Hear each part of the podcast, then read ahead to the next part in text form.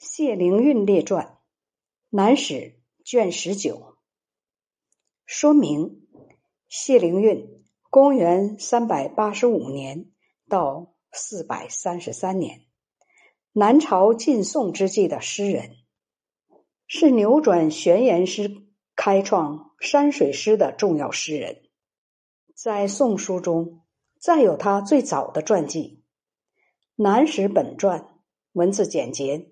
比较全面的记述了谢灵运的生平事迹及其悲剧性的结局。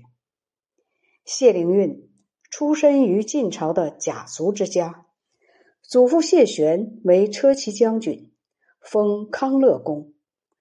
谢灵运袭爵，因此世人称他为谢康乐。谢灵运年少时好学，博览群书，文章之美。在当时可推独步。刘宋王朝建立时，谢灵运三十六岁，爵位由公降为侯。谢灵运自恃出身高贵，自负才能，认为应该参与权要，但是刘宋皇帝只以文艺处之，不以英实相许，这使得谢灵运在政治上不得志。只做过永嘉太守及临川内史等地方职务。谢灵运不被重用，因此对朝廷怀有怨愤之情。于是，在生活上，谢灵运向两个方面进行热切的追求：一个是追求豪华奢侈，凭借祖父留下的丰厚家业，修建园林，依山临水，极尽幽居之美。另一个是纵情山水，便游名山秀水，所到之处便有诗咏，寄情抒怀。传中也记了他的交友以及同族弟谢惠莲的深厚情谊。他为了登山，特制了木屐，人称谢公屐。由于同地方官员的为伍及自身的放纵。被纠弹起奏，廷尉论处斩刑，后来受到宽恕，流放广州。据传记中说，谢灵运曾经求人中途解救，事情败露，被杀，年仅四十九岁。谢灵运是安西将军谢毅的曾孙，是谢方明的侄子，祖父谢玄。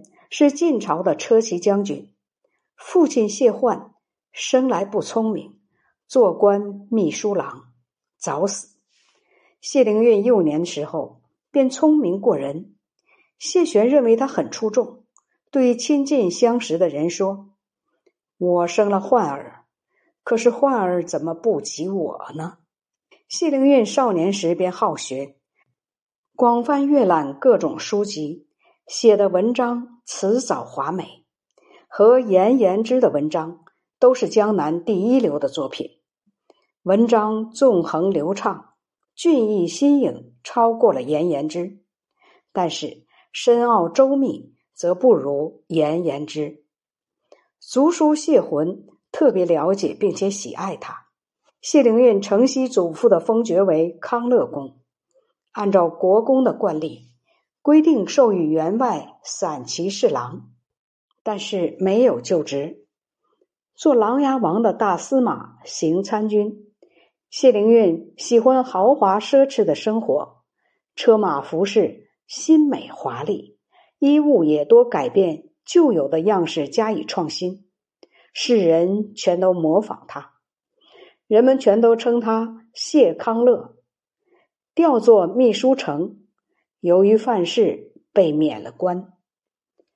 宋武帝刘裕在长安的时候，谢灵运做世子中军资议、黄门侍郎，曾经奉命出使去彭城慰劳宋武帝，写作《传征赋》一篇。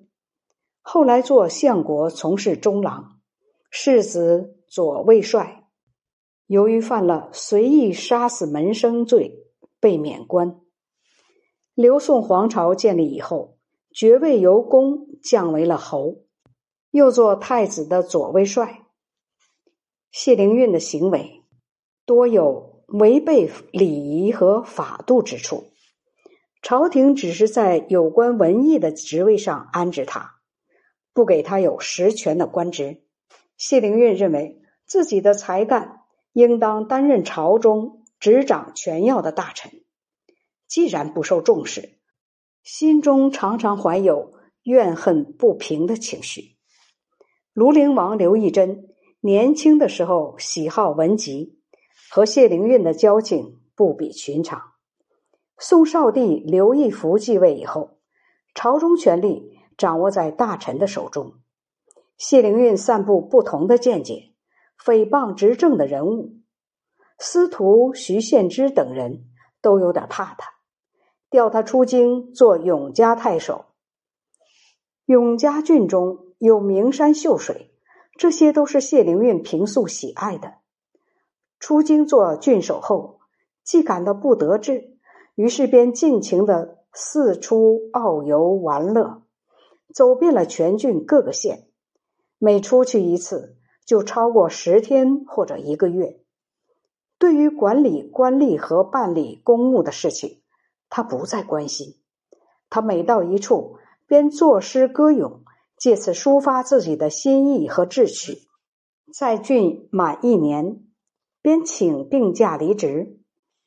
从弟谢惠、谢耀和谢鸿威等都写信来劝导他，不听。谢灵运的祖父、父亲都安葬在始宁县，县里还有谢家的旧宅和别墅。于是谢灵运便移居到了会稽郡。